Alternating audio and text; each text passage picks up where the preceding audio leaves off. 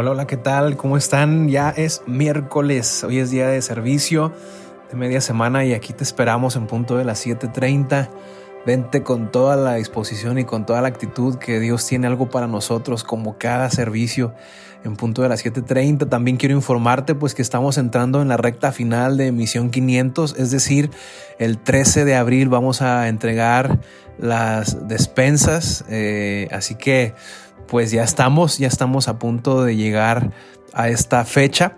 La semana que entra comenzamos ya a hacer las despensas y empezamos a, listar todo para ir a entregar. Feliz también de informarles que ya arrancamos esta semana el comedor en la zona centro con migrantes eh, aquí en Ciudad Juárez, así que hay muchas cosas buenas que están sucediendo y bueno, si tú quieres apoyar pero no tienes el tiempo, uno de los apoyos más importantes o me parece el más importante es con tus oraciones, así que rogamos de tus oraciones para que pueda llevarse a cabo con, con, con libertad y de buena manera lo de ah, el comedor y está orando por Misión 500. Eh, son 500 despensas a 500 familias, 500 oportunidades de llevar el mensaje de Jesús a, a los hogares. Así que pues aquí Aquí estamos avisándote y este domingo tendremos exhibición de autos, una exhibición especial que una asociación civil eh, puso a disposición para seguir recaudando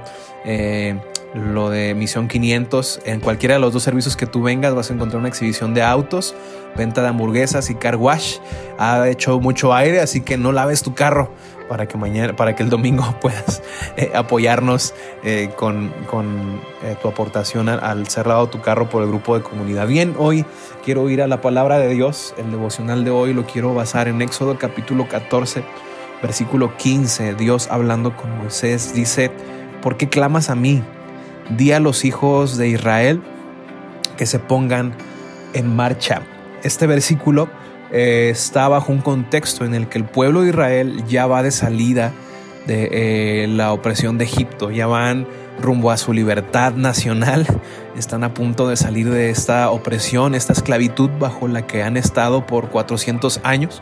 Y la Biblia nos relata y nos enseña que cuando eh, Moisés Aarón empiezan a sacar a todo mundo y comienzan a avanzar hacia, hacia las afueras de Egipto. El corazón de Faraón se endurece y toma la decisión de ir tras ellos, de levantar a todo su ejército y de ir tras los israelitas para asesinarlos o para regresarlos a la, esclavitud en la que habían estado sujetos. Eh, Moisés se da cuenta, el pueblo se da cuenta que tras ellos viene un pueblo feroz, Viene el faraón dispuesto a detenerlos, viene con su corazón endurecido y la gente comienza a quejarse, comienza a decir que para qué salen de Egipto, para qué escucharon a Moisés, hubiera sido mejor quedarse de esclavos que morir a las afueras de Egipto. Y bueno, eh, las quejas típicas de alguien que al ver los problemas se olvida de las promesas de Dios. Y Moisés los anima y les dice que estén expectantes de ver cómo Dios los va a rescatar, que, tengan paz. Y de pronto Dios le dice a Moisés, ¿por qué clamas a mí? Y no es que no debamos orar, no es un mensaje para evitar la oración, es un mensaje que Dios le da a Moisés y nos da a nosotros para que entendamos que hay un punto en el que sí clamamos a Dios, pero también hay un punto para comenzar a dar pasos, para comenzar a, a avanzar a, dar marcha adelante. Les dice Dios a, Moisés y al pueblo, ¿por qué clamas a mí? Si sabes que estoy contigo, si estás teniendo tiempos de oración, si, si tienes una vara en tu mano en el caso de Moisés, porque tiene una vara y esta vara como apoyo, si tienes un arón, que, un que te apoya, si tienes una vara, si tienes la seguridad de que estoy contigo, ¿por qué clamas a mí? A veces es probable que estemos perdiendo el tiempo al orar por las mismas cosas que hemos estado orando y que para encontrar respuestas solo tenemos que comenzar nuestra marcha. Tenemos que comenzar a dar pasos, tenemos que comenzar a tomar decisiones. A veces, aunque suene contrario a lo que siempre decimos de orar continuamente, a veces no solo se trata de orar. Y no quiero que lo confundas con que no ores. Te estoy diciendo que a veces no solo se trata de orar, sino de tomar acción, de tomar pautas. Toda esta semana quiero estar hablando de la importancia de tomar decisiones, cerciorarte de que Dios está contigo, cerciorarte de que Él tiene el control, cerciorarte de que estás tomando el camino correcto y entonces tomar decisiones. Me encanta esta pregunta que Dios le hace a Moisés, ¿por qué clamas a mí? ¿Por qué, por, qué me, ¿Por qué me buscas a mí? Si yo estoy contigo, no hay que buscarme. Si yo tengo el control. Mal haremos definitivamente en esperar que alguien o algo me despierte para comenzar a tomar acciones si hoy puedo hacerlo porque Dios está conmigo. Toma decisiones, comienza a dar pasos, comienza a marchar, que si Dios dijo que estaría contigo, así, así será. Uno puede tomar decisiones, uno no le puede decir a Dios, ayúdame a perdonar. Hey, tú tienes que decidir entre el rencor y el perdón. Tú no puedes decir, Señor, quita la amargura. Tú tienes que tomar la decisión de quitar la amargura y empezar a tener contentamiento.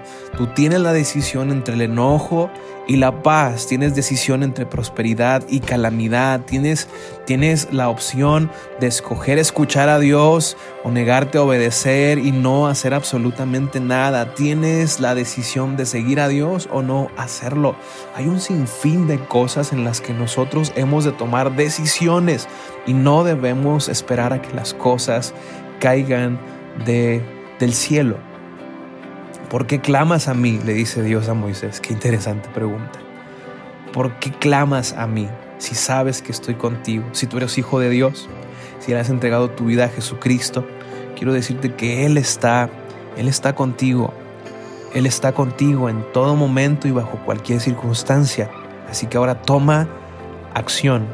Ningún hombre prosperó, avanzó o corrigió estando sentado sin hacer nada todo lo contrario. Una persona que corrigió, que avanzó, que prosperó, tomó decisiones cuando entendió Dios está conmigo. Quiero leerte por última vez Éxodo 14:15. ¿Por qué clamas a mí? Di a los hijos de Israel que se pongan en marcha. Quiero contextualizarlo. ¿Por qué clamas a Dios?